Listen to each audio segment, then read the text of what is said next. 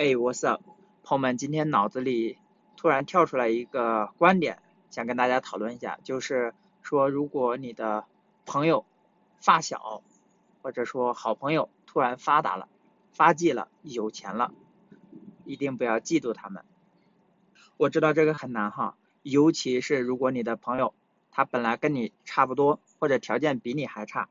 然后他哪天踩中了什么风口，或者有什么你觉得是因为运气，然后觉得哎他怎么那么有钱啊，我怎么过得还不如他，这样就非常容易嫉妒。而且是如果这个人比你还小的话，哇，他们零零后就已经怎么怎么样了，他怎么是才十八岁就已经怎么怎么样了啊？或者说他是九五后就怎么怎么样了？然后我们就容易，这个时候其实就是非常容易产生这个嫉妒的。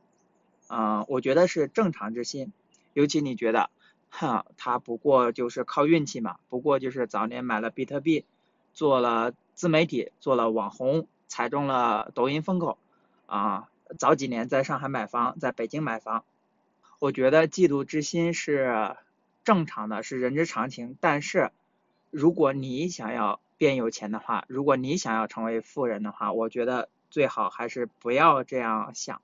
要顺着自己的嫉妒之心，不要纵容自己的嫉妒之心，因为从我的角度是，我一直以来有一个想法，就是说，朋友越多越好，敌人越少越好，这是第一点。第二点是，有钱的朋友越多越好。怎么说呢？朋友都发达，总比朋友都穷困潦倒对你要好。朋友都发达，总比你的敌人都发达要好，因为你的朋友更愿意教你，也许。所以我就问你，谁不希望雷军、乔布斯、巴菲特是你的好朋友呢？是吧？我自己的快乐是来源于我自己和我自己的亲密关系，不是来自于我比我的同学、比我的好朋友要更好，我比他们过得好啊，我更开心，不是这样的。我自己从一百万到一千万，我会开心，但是不要因为朋友从一百万到一个亿，哎，你就不开心了，是吧？我会觉得有钱的朋友多多益善，这是我自己的想法。有钱的朋友多多益善，不要嫉妒他们。你越嫉妒他们，你会产生一种对抗心理。这种对抗心理是你掩饰不了的，是你呃想表演，但是你其实不经意间会流露出来的，然后人家也会感觉到的。啊，不要有这种嫉妒跟对抗的心理，而是说我希望我的朋友都是有钱人，我希望我的朋友都是雷军。这样的话，怎么着我也不会太差的，对吧？毕竟俗话说，你的收入是你周围最好的五个朋友的平均嘛，对吧？嗯，这是我的一个观点哈，对。所以呢，我对我的朋友们都是有着美好的祝愿的，对吧？在华尔街的啊，希望你早日成为赵鹏赵爷，是吧？这个搞投资的，希望你早日成为巴菲特，早日成为 CZ，好吧？走职业路线的小帅也希望你成为 GFDN 这种大领导、大科学家。当经理的成为下一个 Satya，成为 Tim Cook，成为 Andy Jassy。如果你正在创业呢，我的朋友，那你希望你是下一个伊隆马，好吧？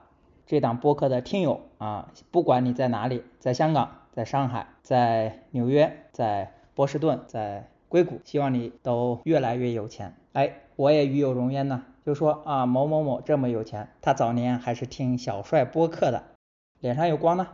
还有一点呢，就是妒忌这个东西，妒忌常常是因为自恨对方做到了，自己没有做到。我觉得这种自恨是不太有用的。